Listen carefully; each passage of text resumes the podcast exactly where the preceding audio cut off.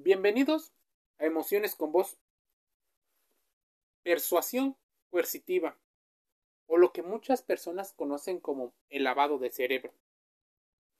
Por mucho tiempo hemos creído o nos hemos creído capaces de distinguir los peligros antes de que lleguen. Cuando están, nos sobrevaloramos pensando que somos capaces o que tenemos las habilidades para poder resistir a esos encantos que empiezan de manera muy sutil. Y lo cierto es que la mayoría de las personas no tenemos estas capacidades porque tal vez no hemos sido ni siquiera advertidos de que existe y cuáles son las formas.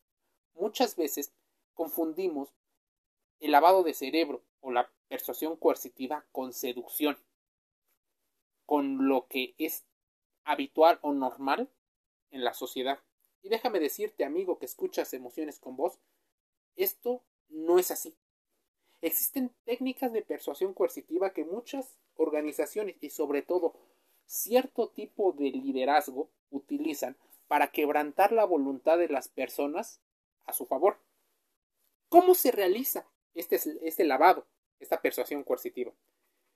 Si tú descubres algunas de las técnicas, encontrarás que muchas son utilizadas por organizaciones laborales por la belleza o el galán en turno.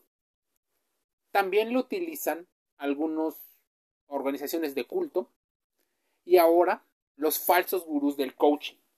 Esos que te prometen soluciones mágicas que aunque parece exagerado, existen personas que creen en ellos porque probablemente están en un momento de vulnerabilidad.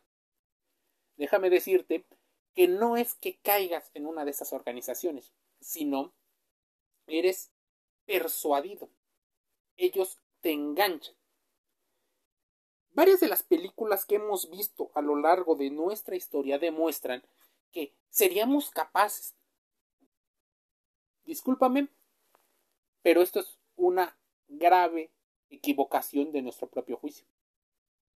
Creemos eso porque en las películas lo exageran. En el cine lo exageran, las series de televisión y la música exageran. La situación que buscan con exagerar es poder conectar con eso, con esas emociones que te hacen ser un cliente. Así que tú piensas que una persona que tiene algún desorden mental o que tiene estas ideas de grandeza exorbitantes sería fácil de distinguir. No, la mayoría se oculta en un camuflaje. Utiliza la mimética o la mimetización, el camuflaje, para hacer pasar cosas que no deberían de ser. La sutileza o la línea que divide la persuasión con la seducción es muy delgada, incluso comparten algunas características. La pregunta regular es ¿cómo distinguirlo? ¿Cómo sé cuándo me está pasando uno y cuándo me está pasando el otro? De inicio, una de las formas más fáciles de distinguirlo es conociéndote a ti mismo y no sobrevalorando tus capacidades. Descubriendo cuáles son las emociones, descubriendo cuáles son tus vulnerabilidades, descubriendo, pero no experimentándolo y teniendo lo que vivir solo con el dolor. No, también se puede aprender de los errores de los demás. ¿Qué mejor aprenderlo mientras le pasa a alguien más y no te pasa a ti? El lavado de cerebro se entiende mejor si lo llamamos persuasión coercitiva, la cual consiste en influir de manera obligada a otra persona. Este tipo de persuasión es muy fuerte y es sumamente invasivo, generalmente practicado por sectas estados totalitarios, organizaciones terroristas, secuestradores y otro tipo de personalidades, como te lo había dicho. Lavar el cerebro a una persona, o más concretamente ejercer esa persuasión coercitiva, no es nada sencillo y no pasa de la noche a la mañana. Va siendo, como muchas de las manipulaciones, una situación que va poco a poco. Principio de gradualidad. Para que un individuo cambie su sistema de creencias, su forma de pensar, sentir y actuar, hay que usar muchas técnicas. Estas técnicas de persuasión coercitiva se pueden dividir en cuatro tipos. cambiar el ambiente, cambiar el estado emocional, cambiar el tipo de pensamientos cognitivos e introducir pensamientos disociativos.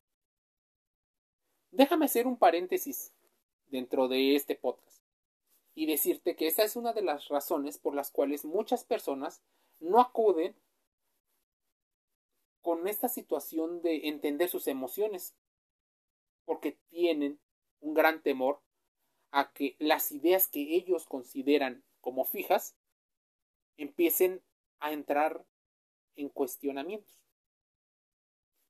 Saliendo del paréntesis y siguiendo con la persuasión coercitiva, cambiar las técnicas en las cuales el ambiente cambia es cuando te van aislando no le hables a tal persona, esa persona es mala, te limitan tal vez económicamente para que estés en un cierto sitio.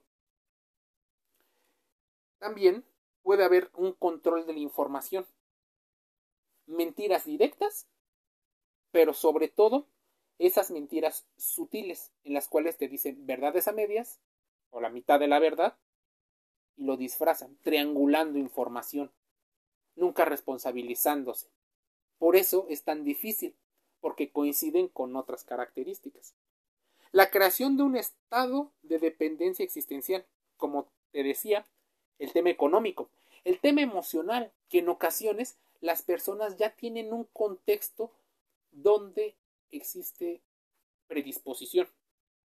Esto es para entender los criterios que debe de pasar la víctima para llegar a ser víctima viene un debilitamiento del estado psicofísico. Ese debilitamiento físico se asocia con un cansancio mental, el burnout, por ejemplo, que conlleva algún agotamiento de ciertas características. También en la capacidad de resistencia y constante ataque. Te sientes más cansado, con más sueño, probablemente en un estado de hiperalerta. Existen técnicas de tipo emocional y lo que te estoy diciendo no es porque estamos a favor de, incluso estamos en contra. Lo decimos en este podcast para que aprendas a distinguir cuáles podrían ser las estrategias que utilizan algunas de las organizaciones. Porque si tú las conoces y conoces las reglas del juego, eres capaz de poner un alto cuando existe una bandera roja, señales de alerta de que algo no está bien. Seguramente has escuchado del sexto sentido. Bueno, confía en buena medida en él. Y de preferencia contrasta la información que aquí escuchas y también busca consejos de personas especialistas, no del amigo sesgado que te da un consejo según su propia opinión. Busca en la ciencia. La ciencia ya lo ha estudiado. 100, 200, 300, 1000 años han sido parte de las investigaciones de muchos investigadores. Las técnicas de tipo emocional que utilizan las personas que hacen esta persuasión coercitiva tienen que ver con la activación emocional del gozo. Ya lo decían varios autores, George Well y Adolf Huxley. El mundo del placer y un mundo feliz te activan el sistema de recompensas del cerebro. Y como piensas que todo al principio es placentero y todo es maravilloso, por supuesto, caes. Tal vez estás cayendo en una estrategia de love bombing, donde existe un amor desorbitado al principio de toda situación de relación. Y muchas organizaciones de esquemas piramidales y fraudulentos lo utilizan. Te llenan de alabanzas, eres el mejor, estamos agradecidos porque pertenezcas a este grupo. Claro, saben que los humanos queremos pertenecer a grupos y por eso utilizan este tipo de estrategias con personas las cuales están en un momento de vulnerabilidad. Otra situación de técnicas emocionales tiene que ver con la activación del miedo, la culpa y la ansiedad. Y déjame decirte que el miedo normalmente es, como lo decía el señor Michel Foucault, castigo y recompensa, crimen y castigo no solo alguien o un sistema nos vigila, sino entre nosotros nos vigilamos. La culpa, evidentemente, es esta parte donde espejeamos al otro y le echamos toda la responsabilidad. Y la ansiedad. Déjame decirte que la ansiedad puede venir una parte de cómo tú percibes el entorno más la ansiedad provocada que ellos producen para desestabilizarte. Las técnicas de persuasión que utilizan a nivel cognitivo son la denigración del pensamiento crítico. Por ejemplo, estás loco, tal vez eres un tonto. No digas eso, no digas el otro. ¿Cómo distinguimos probablemente entre un consejo y una persuasión coercitiva? Tiene que ver con la forma en la que podemos tomar nuestras decisiones. Y cuidado con el libre albedrío, porque de libre a veces no tiene mucho. Una persona que te permite tomar tus decisiones será capaz de llegar a un momento de comunicación y de acuerdos, aunque estos no le competan o de alguna manera no siempre deba de tener el control, incluso hasta pierda por tomar la decisión. Existe un nivel de empatía en la toma de decisiones, por eso no te anula, sino incluso te apoya. El uso de las mentiras y del engaño, la demanda de condescendencia, instaurar el pensamiento grupal o de conformidad con el grupo decide las estrategias o no. Es una falsa democracia. Te hacen pensar que todos los demás lo dicen. Y si tú no estás de acuerdo con el grupo, tú eres el malo. Cuidado con los falsos mesías, con estos individuos iluminados. Buena vibra. Porque pueden estar haciendo técnicas de persuasión coercitiva de manera consciente o de manera inconsciente. El control de la atención. Como los magos, ponle atención a esto y no le pongas atención al otro. Una persona que te está manipulando buscará que centres tu atención en algo, específicamente en algo que le conviene. El control del lenguaje. Para muchos es exagerado lo que estoy diciendo, pero cada palabra tiene un significado y cada situación podría ir ligada al lenguaje. Así que pon atención en el lenguaje. Si no tienes un pensamiento que pueda distinguir el tipo de lenguaje, busca contrastar con otras formas de percibir el entorno. No siempre aquello en lo que estás de acuerdo o no. Las otras personas, por ejemplo, si te dicen que te están captando estas organizaciones o estos líderes. Por ejemplo, una persona que te dice, cuidado, esas personas no me tienen, no les tengo mucha confianza. No lo ignores. Pregunta por qué. La mayoría de las personas difícilmente pueden verbalizar con el lenguaje aquello que sienten, pero las personas que lo pueden hacer te pueden dar una retroalimentación, ese feedback que necesitas para tomar buenas decisiones y no caer en la persuasión coercitiva. Lavado de cerebro. La alteración de fuentes de autoridad. Esto es algo sumamente peligroso, pero se guían de las jerarquías. Las técnicas de inducción de estados disociativos también afectan a la identidad y a las experiencias que se tienen. Estas son formas en las que tú puedes identificar cuando posiblemente y gradualmente estás viviendo un estado de persuasión coercitiva. ¿Dónde es más fácil verlo? ¿Dónde existe una diferencia de poderes?